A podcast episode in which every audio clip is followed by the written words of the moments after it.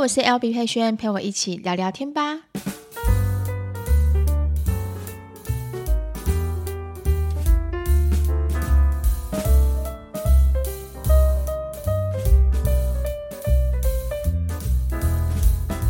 Hello，大家欢迎回到今天三月二十二号星期三的 Podcast。今天是我们 Podcast 的第三十六集，也是我们的 YouTube 副频道，呃，就是把这一集放上去的第一集 Podcast 的第一集。那如果第一次听到我们的我的声音，或者说听到我们这个节目的话呢，先先掌声欢迎好了，像欢迎新人一样，嘿，欢迎你们来收听。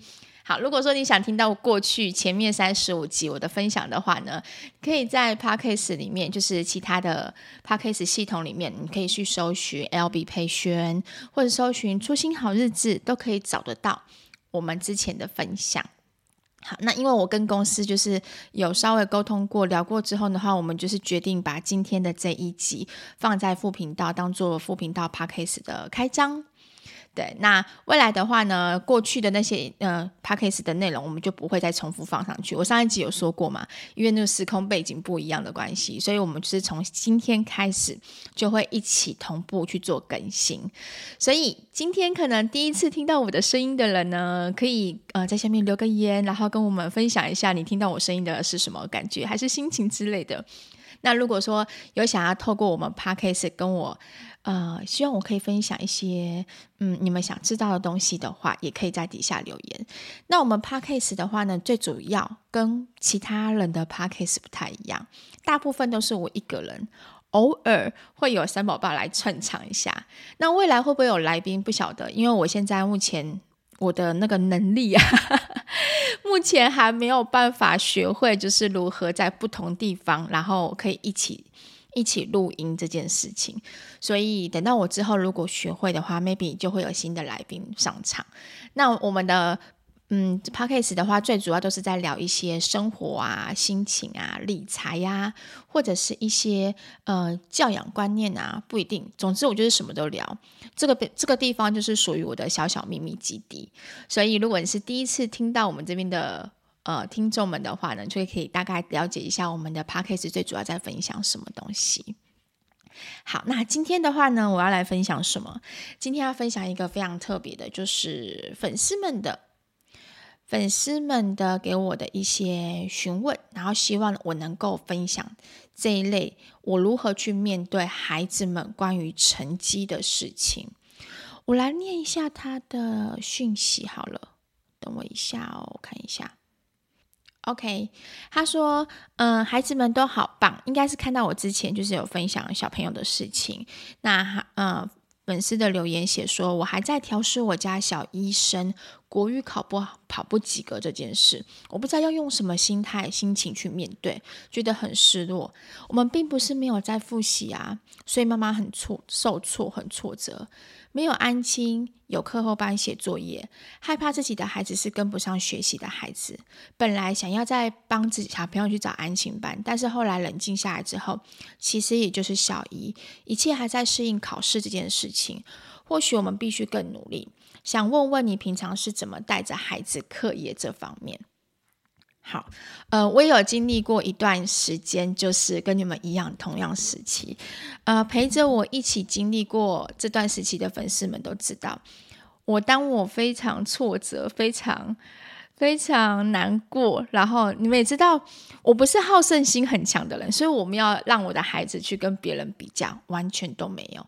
但是有的时候我就会觉得，我已经很努力在帮你复习，但为什么你都还是？吸收不进去，为什么你都还是不懂？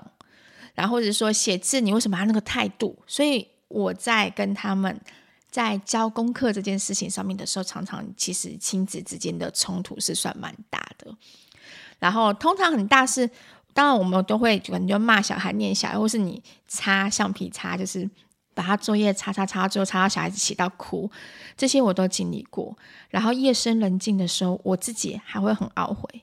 为什么我会懊悔呢？因为我还记得学龄前的他们，他们三个是我亲手自己手把手带大，我没有请保姆，然后也没有请任何的长辈帮忙带，都没有，都是我自己带的。在我那时候学龄前的时候，我给他们的教育的观念、教导他们的方式，是从生活当中去做所有的学习。那 maybe 有可能我也会教他们一些简单的，像注音符号啊，但是我不会去强迫他们。我觉得孩子必须要在快乐或者是放松，就是应该是说那种放松的自然的环环境下，他就可以学得更好。所以我印象非常深刻。以前小时候哦，他们在学英文的时候，以前我不是会有那个巧虎的那个影片吗？我以前有帮他们订巧虎的影片，就是那个什么宝宝版，还有什么成长版，那些我都有订。那我有订过 A、B、C 版，那我就发现一件事情，通常有时候 C、D 这边放着放着放着，孩子学的就很快。然后因为他学的很快之后，我就开始诶会念一些英文的绘本给他们听，他们也都可以学的很 OK。但为什么当他们踏入小学之后，开始他们的学习力就会慢慢的越变越慢，甚至有一段时间哦。我的小朋友是属于除了星星之外，星星是属于那种非常好学的，就三个孩子个性不同。男生的话就真的完全是属于被动式，男生就有点像是他找不到这个动机，为什么我今天要去学习？为什么我今天一定要上课？上课真的好痛苦，为什么我每天都要面对考试？有一次孩子这样问我的时候，其实我心里哦，嗯、不好意思，这样跟他讲。哦，我应该是说我没有直接这样跟他讲。其实妈妈心里面也是非常讨厌考试的。还诶，先说这一集小朋友先不要听哦，因为阿姨后面可能会讲到呃更 detail 的事情，所以这集的话小朋友就先不要让他听，妈妈们家长听就好了。对，也就是我自己也会有排斥考试的时候，而且我以前过去就是一个。呃，在我那个时代，学习东西就是一个考试机器。但为什么我现在还要再让我的孩子继续继续接受考试这件事情？那后来呢，我听到一个老师跟我分享，那个老师是属于比较正面的。他说，考试啊，其实并跟成绩这件事情，其实，呃，我们不要把它重视在成绩上面。过去我们的家长常常会跟我们说：“你今天成绩考不好，你以后就呃可能会很辛苦啊，怎样怎样找不到好工作啊。”总之，他会有很多很多事情去恐吓你，告诉你说：“你今天读不好书的话，你的未来就是很凄惨。”但是这个老师他告诉我的是说，如果今天考试这件事情，你应该要怎么去？让你的孩子知道考试这件事情。通常小幼儿园上小学开始，他们要面临面临考试的时候，首先第一个他会不懂为什么我今天要考试。那考试我们就要必须跟他讲，考试其实不可怕。考试的意义在于哪边？就是在于他要测试一下你这一个礼拜当中你吸收的程度，吸收多少。假设说你今天考了三十分，那代表你有吸收了三成。很棒，那你就要告诉自己，诶，我还有七成的空间可以努力。所以呢，我们就把不会的地方、错的地方好好学习，就是重新再学一次，告诉自己要记下来。那假设说今天你考了八十分，哇，那你很厉害耶！你这个礼拜学的东西你都记得起来耶，因为这个考试这个动作就是可以让你知道你自己。呃的程度到哪边，就跟游戏的关卡一样。你今天在破一个关游戏的时候，你可能会想要累积多少经验值，它就像是累积你的经验值一样。所以一开始你考不好都是正常的。但我们在跟孩子沟通这件事情之前，我们要先说服我们自己，这些都是正常的。因为很多时候我们很难说服自己。然后如果刚好遇到，班上的老师又是属于很重视成绩、很重视孩子的学习进度的人，那就会妈妈们的压力就会更大，家长的压力就会更大。所以你一定要清楚知道一件事：成绩不代表一切。你要观察的是孩子有没有学习的动力、动机，然后再来就是他学习的态度好不好。学习的态度反而是我自己比较重视的。好，那。回到原点，刚刚那老师跟我讲那些话之后，其实有稍微点醒我，所以后来我比较不会去看重孩子的成绩。就算今天他考六十分回来，我只会问他说：“嗯，啊，你今天怎么考六十分？你今天怎么考四十分？”那他就跟我说：“哦，因为我不会呀，因为我忘记呀，什么什么什么的。”然后我就会反问他说：“那你订正了吗？订正完之后你记得了吗？有没有记得很重要？”然后最后我一定会跟他们讲一件事。如果今天你需要帮忙的时候，一定要跟我说。我现在的我比较不会去逼孩子们写功功课这件事，就是我已经我们已经呃有彼此的一个一个默契在，但前面是需要很多时间的磨合，包含我自己的磨合，我自己的调整也是很重要的。总之，我一开始就是真的是撞墙期撞很多，但我现在就是比较放得比较开一点点。我就告诉自己说：好，他在学校其实也是有努力在上课，然后努力在学习。回到家之后，把基本的功课，功课就是复习的意思，功课写完，然后该做的事情做完，那他就可以好好休息。对，因为我觉得。嗯，我们上班八个小时都会很累了。孩子读书读了这么久的时间，其实他还是会很累。我觉得适时的放松，适时的去让他们休息，这件事情很重要。那他们知道我的个性是什么，就是你一定得要把该做的事情做完，不然的话我就会抓狂。这点就是很小很小的要求，我都跟他讲说，我没有要你很高的要求，我也没有一要你一天到晚写评量、写考卷，都没有。都没有，你就是好好的把该做事情做完，然后不会的一定要问，因为你我才知道说我、呃、可以帮你协助你到什么地方。那如果说你今天有不会写的功课，不会写的数学题目，你一次没有搞懂，那你就累积到第二次的时候，你就更不懂。所以呢，他们我觉得现在慢慢的他们会懂得自己的时间的安排，当然偶尔他们还是也会。呃，拖塞连一下，就是 一样就会拖啊，一样都会干嘛？那我就必须适时的提醒他们，哎，六点半时间要到了，赶快把功课写完哦。对，那不然的话，你在家里写还是你要去安亲班写，你可以自己去选择。我也可以帮你报名安亲班，但你可以选择你自己想要在哪一个环境写功课。好，所以我自己跟他们的呃亲子关系的。教育方面的话，就是功课方面的话，就是慢慢的走到现在目前这样子的阶段。那我要给小一新生妈妈们一一些建议，这是我之前前几集我曾经有，嗯，怎么说，就是有我呃遇到的一些难题，在晨晨身上卡关是最久的，因为晨晨一直以来他都是学习比所有的小朋友还要来得慢。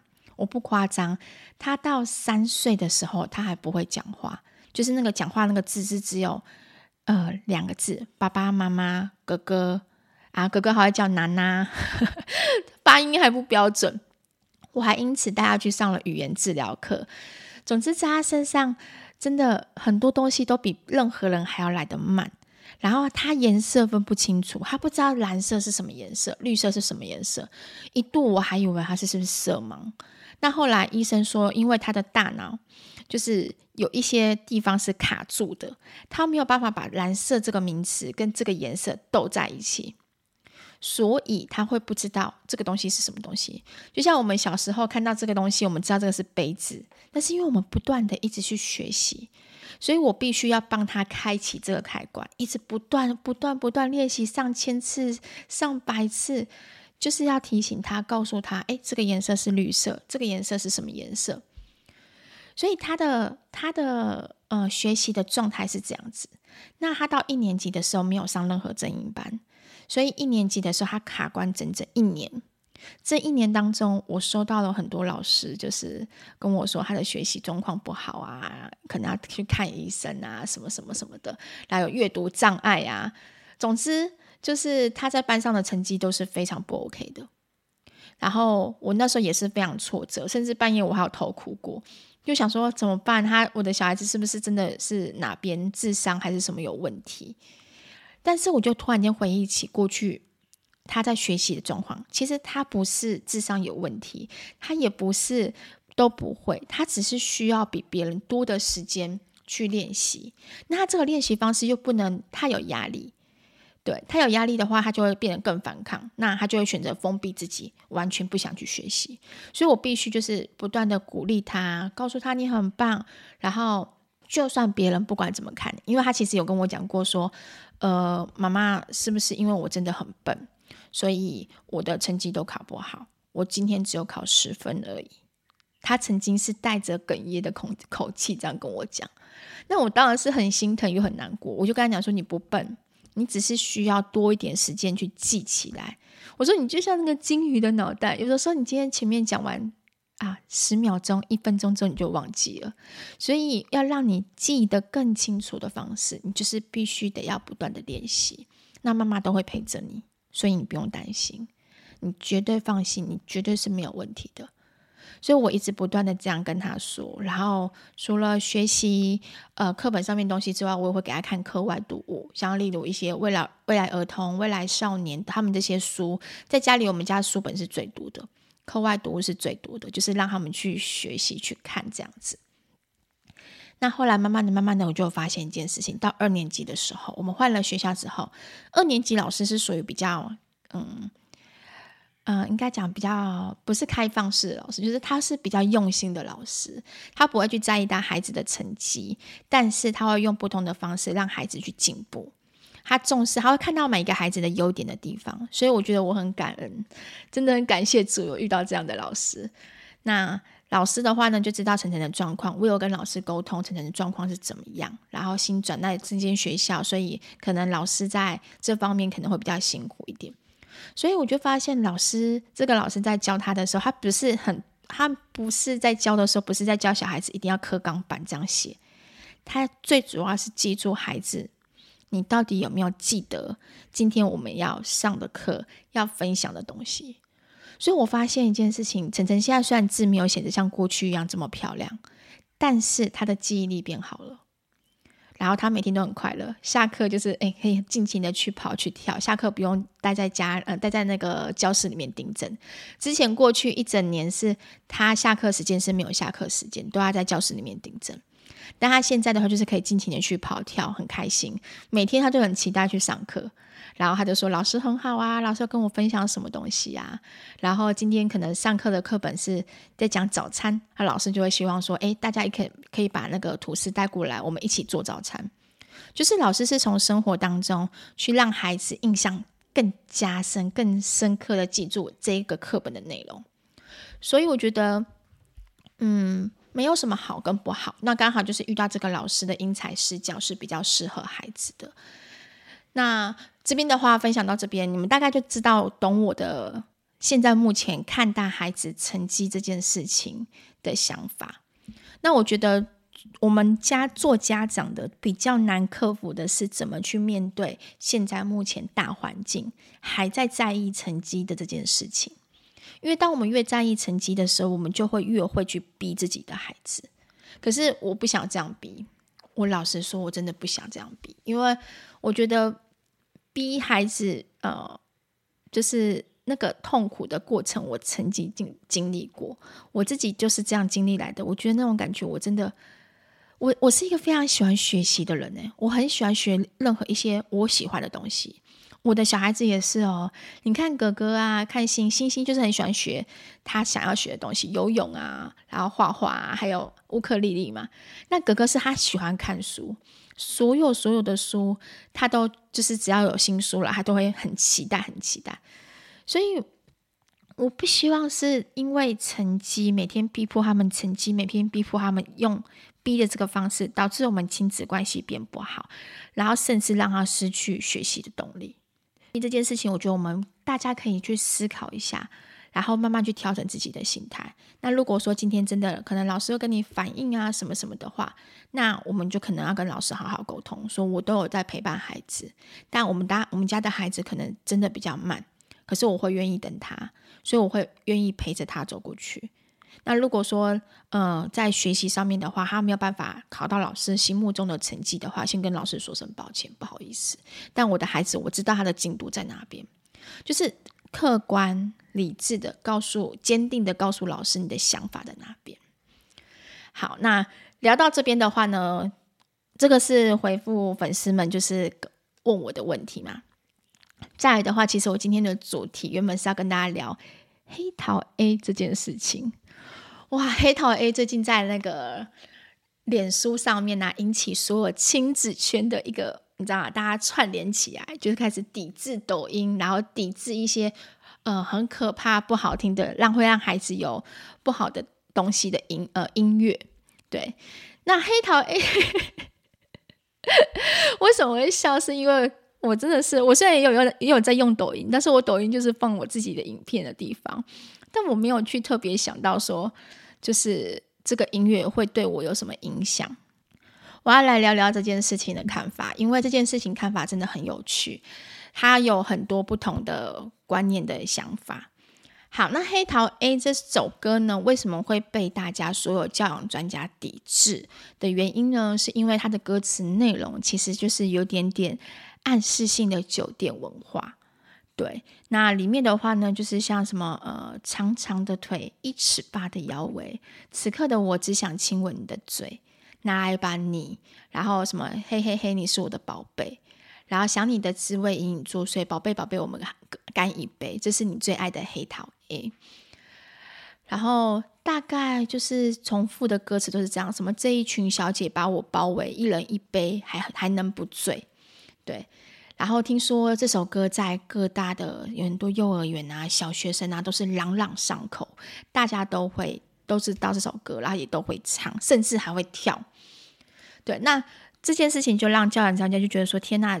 原来歌词这种东西在呃不自觉当中，就是直接从透过抖音啊，透过很多东西呀、然后串流在孩子的生活当中，让不知不觉让孩子学起来。嗯，这件事情其实那时候在串流的时候，我没有特别写文章在我的粉砖里面，因为我的想法跟大家的想法有一点点不一样。第一个，我们家小孩子没有用任何的抖音。就是我们他们没有任何抖音，他们也不能用手机。即使哥哥现在已经小学六年级了，我们家还是没有用任何的手机。那他们用平常用滑呃用平板在玩电动的时候呢，就是单纯的在玩电动，所以他们也不知道抖音这个东西。那他们知道这首歌，为什么他们会知道这首歌呢？是因为学校的同学在唱。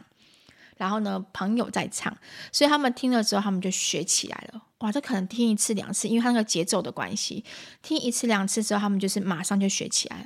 所以当你我问他们说：“你知道黑桃 A 吗？”然后就说：“我知道啊。”就三个人就开始唱起来了。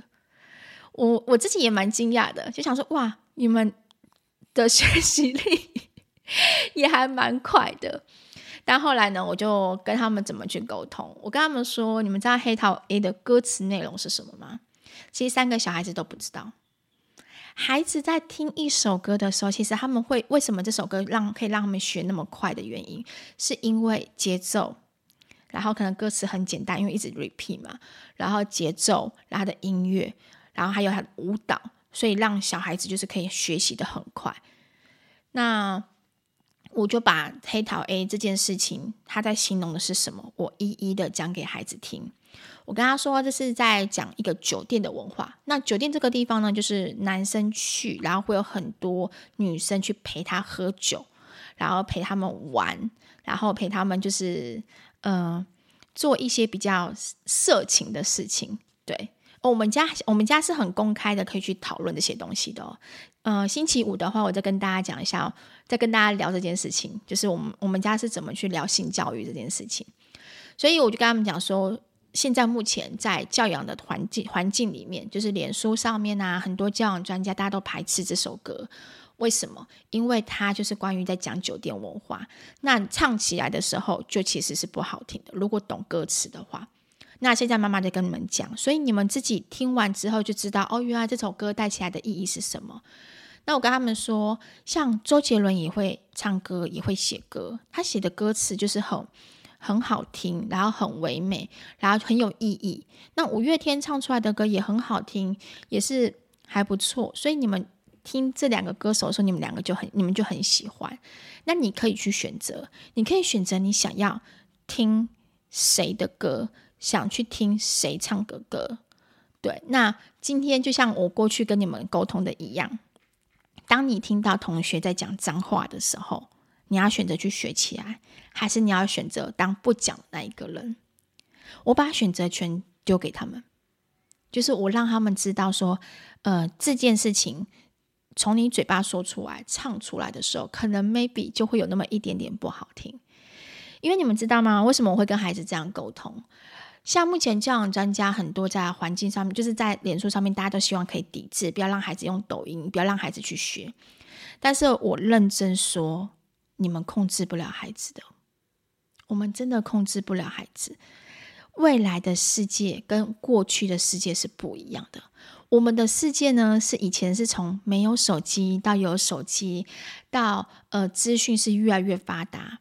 但是他们是从小就活在三 C 的世界里面，所以我今天要完全抑制他不能用手机，不能用三 C，不能碰任何东西，你控制不了。就算我今天我不让他们用，他们去学校，同学用，同学讲，所有的用语，他们都还是可以学得到。所以呢，我会觉得，与其去抑制他们，控制他们，不能去做这件事情。不如去给他们去选择。那当然，这个先前的条件是在什么？是在孩子他们已经是小学上小学之后的，你就要开始等下慢慢沟通。小学之前的孩子还是属于非常可爱的天使宝宝，真的是天使宝宝，就是他们会以妈妈为主，妈妈说什么就是对的，老师说什么就是对的。但一旦上小学之后，孩子的世界会从妈妈移到同学。总之，他会觉得同学讲的话是比较有用的，同学讲的话是比较有趣的。那当我们跟他说“你不能这样子，你不可以这样子，你不能说那些话”，你一直禁止他，一直禁止他，他就开始会离你越来越远，越来越远，越来越远。然后之后呢，他就会觉得说：“哼，我的同学都可以讲，哎，妈妈都你只都会禁止我，都不准我做任何事情。”然后他就会选择偷偷做，偷偷讲，然后偷偷学。对，因为我我的家里面的人不支持我啊，这个就是我应该是说我之前呃领悟到这些东西，然后我慢慢去做转换。因为其实我这个人是非常不喜欢小孩子打电动，然后玩线上游戏。我总觉得线上游戏这件事情是，嗯，总之我就是很不喜欢就对了，就是它是一个支配，它会去支配你的。你的时间的人，你会被这个线上游戏给控制，导致你控制久了之后，你三 C 成瘾之后，你根本就不知道你自己的人生真实的地方在哪边，你只能活在虚拟的世界里面。可是同学在玩，大家都在玩，你能让你的孩子不玩吗？或许你就你会说，诶，我现在可以啊，我好，我都是控管的非常好。可是相信我，当他们碰到三 C 的那一天，手机的那一天，他会比。比那些就是呃还要拿手机的之前那些人，他们可能还要更沉。哇，那个世界突然间打开他们的眼睛，有没有？哇，这世界，天呐！这个地方平板刷起来有好多好多不同的东西哦。哇，这边可以玩，那边可以玩，他们。他们会更投入，那就跟那个吃糖一样。有些说，哎，不能就小孩子完全禁止吃糖。可是，当一旦他们吃到糖的甜度的时候，他们就会不自觉的一直上瘾，一直上瘾，会想吃更多。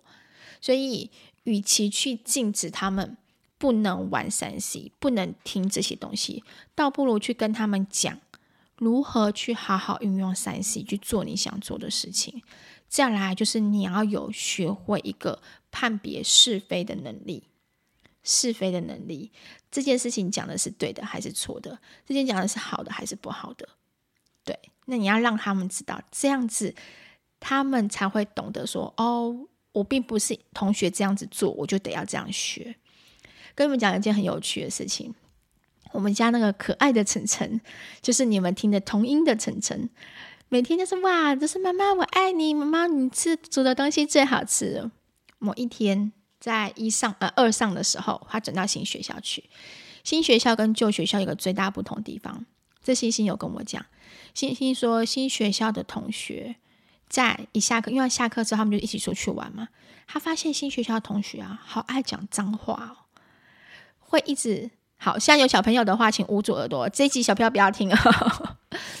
就很容易干干叫，然后呢，很容易三字经挂在嘴边，是五字经、三字经的那一种哦。所以星星那时候他就回来就跟我反映这件事情，然后我听到就说，然后那你听完之后嘞，你有什么感觉？欣欣就说：“嗯，我觉得好不好听哦，就是这样讲出来之后，真的真的很难听。”对，那平常他们如果不自觉讲出一句“靠靠腰”这种话的时候，我都会跟他们讲说：“哎，注意一下你讲话的方式哦，这这种话不是小朋友可以讲的哦。”我会这样提醒他们。可是到干啊，或者是三字经、五字经这种，他们是不会讲出口的。但那天那个可爱的晨晨呢，就是我们出去玩的时候，他有一天就是玩得很开心，在玩溜滑梯，突然间三字经、五字经直接骂出来。他爸爸在旁边听到的时候，当下直接傻眼。他骂出来的用意不是因为他骂谁，是因为他突然间很开心，开心过头了，他就嘴巴就直接把三字经挂在嘴边，然后那个嗯嗯嗯嗯嗯，我自己自带自带马赛克，然后他爸爸听到真的是整个整个理智线当场直接断了十根。他就拖拖拖进去里面，就是比较，因为人在外面嘛，拖进去拖进去那个小房间里面，他就问他：“你为什么会讲这句讲这句话？”他晨晨当下就很惊恐啊，他就觉得，到底我我讲这句话有什么错吗？他不懂，他也不懂，因为他小学一年级一年级的班上其实都还好，那时候呃旧学校都还好，可是新学校二年级的时候，真的太多人这样讲了。然后我们就问他，我就问他说：“你从哪边学来这个字？”然后他就跟我说：“嗯、同学谁谁谁都这样子讲，然后很多人都会这样子讲。”然后我听到的时候就先深呼吸一口气，对，就是听别的小孩子怎么讲我都不管，但是从自己小孩子讲出来的时候，你知道妈妈真的需要很大勇气去面对，而且理智线都要 hold 住，你知道才不会动手，不然我真的很想动手打人。但我告诉自己说不行不行不行不行，我要忍住。我先告诉他一件事情，你知道，嗯，你嗯，这三个字的意义是什么吗？它三个意思是骂对方的妈妈的意思。假设今天别人讲出这句话，就是骂你的妈妈，就等于在骂我的意思，而且是用非常难听的话在骂。然后我说你现在懂这个意思了吗？他就说我懂了。我就说那你觉得这个话好听吗？他就摇摇头说不好听，然后后来我就很认真跟他讲，我说这个世界上有很多种人，有好人有坏人，有会讲好听的话，也会有讲不好听的话。妈妈身边也有很多朋友会讲脏话，但是你看妈妈有讲脏话吗？他就说没有，然后就说对，为什么？我说因为我不想成为就是嘴巴都是讲这些不好听的话的人，我希望我的嘴巴讲出来的话是好听的话。是适合我自己的话，那你可以选择你要当嘴巴讲出来的话是不好听的话，还是你要就是像你平常这样子讲话就可以了，这是你自己可以选择。对，你可以选择你要当哪一种人。那我就问他，我说：“那你自己觉得嘞？”他就说：“妈妈，我以后不会讲，我现在懂那个意思，所以我以后不会讲这种话。”因为你知道，你们大家知道吗？在同台之间讲这种话，通常通常都是会觉得很好笑、很好玩，然后越讲就越开心。你没有办法阻止孩子去学，你也没有办法去永远帮他筛选身边的同侪，完全没有办法。所以我我必须得要接受这件事情。孩子身边有这样子的朋友，然后我会告诉他，可能你的朋友不坏，但他可能就是不知道。这个东西的意义在哪边？所以他就把它挂在嘴边讲出来了。那之后的决定权就是让他们自己决定，在他们自己身上。现在呢，他们三个是比较不会去讲这些不好听的话，但我不知道未来会不会。有没有比上国中、上高中、上大学，他真正长大了，他也有可能就像有时候不自觉会把这语助词挂在嘴边，有可能。但是至少现阶段，我有把我觉得该跟他分享的意义在这边。让他自己去选择。那我们在用三 C 产品的时候也是这样子，我会跟他讲说，有些东西是好的，有些东西是不好的。你要有一个东西是独立思考的判断，去判断这件事情是好还是不好。这样子的话呢，你可以去选择。你不是什么东西给你，你就全部都吸收，全部都接受。有些游戏看起来就是很色情。对，我曾经有不直接播给他们看哦啊，这个在下一集讲好了。我们的今天讲到三十五分钟，好长。总之，他们知道有些东西是色情的，他们就会告诉自己去啊避开，或是知道这这个这个东西在讲什么东西。对，然后我觉得给孩子适时的选择权，我不会去禁止，我我也不会去说你不能去做这件事情。那让孩子自己去知道说自己该选择该如何做，我觉得这个是比较重要的，独立思考的能力是很重要的。最后，最后的话呢，来跟大家分享我最后，呃。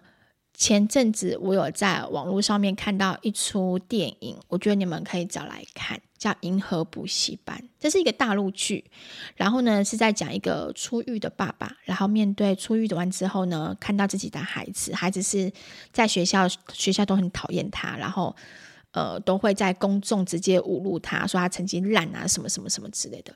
那爸爸是一个很厉害、脑脑袋很好的一个工程师。然后出狱之后，看自己孩子这样被对待之后，他教导的孩子的一些人生观跟独立思考的方向，这出戏真的非常非常感动，非常感动。因为我看了这出戏之后，其实有让我的思维有很大的转换。因为有的时候我们常常都会告诉孩子，你只能这样做，不能这样做。考试只有 A、B、C、D。答案，可是其实，在他人生当中遇到很多事情，是不会有任何答案跳出来的。我们台湾很多教育都是填鸭式的方式，但是却忽略了没有给孩子独立思考的能力在。所以，我觉得这出戏让我就觉得，哎，对耶！我平常带孩子去念书，让孩子刚好一直说，哎，你上课要认真，上课要怎样怎样怎样。但是我身为父母的我，我给自己孩子。有没有培养他们独立思考能力？今天一定是这样子吗？一定是 X，一定是 Y？那有没有其他的方式？有没有其他的东西？那重点是有没有找到自己人生当中最大的兴趣在哪边？因为当你有兴趣的时候，你的学习的热忱才不会减少。嗯，这个真的是我觉得这出电影真的非常非常棒，我推荐所有的父母，而且很感动。所有的父母，你们都要去看一下《银河补习班》。好，今天的分享呢，就先到这边。讲教养观念的话，我觉得我讲三天三夜真的讲不完。但是大家收到的讯息，其实我都还是有呃看着。然后我觉得有一些题材，就是有些能够聊的，我觉得可以仔细的跟大家聊聊我自己的观念跟想法。哦，转回来，刚刚黑桃 A 的重点，学龄前的小孩子不要听黑桃 A，因为学龄的小孩子，你跟他教他选择什么东西，他听不懂。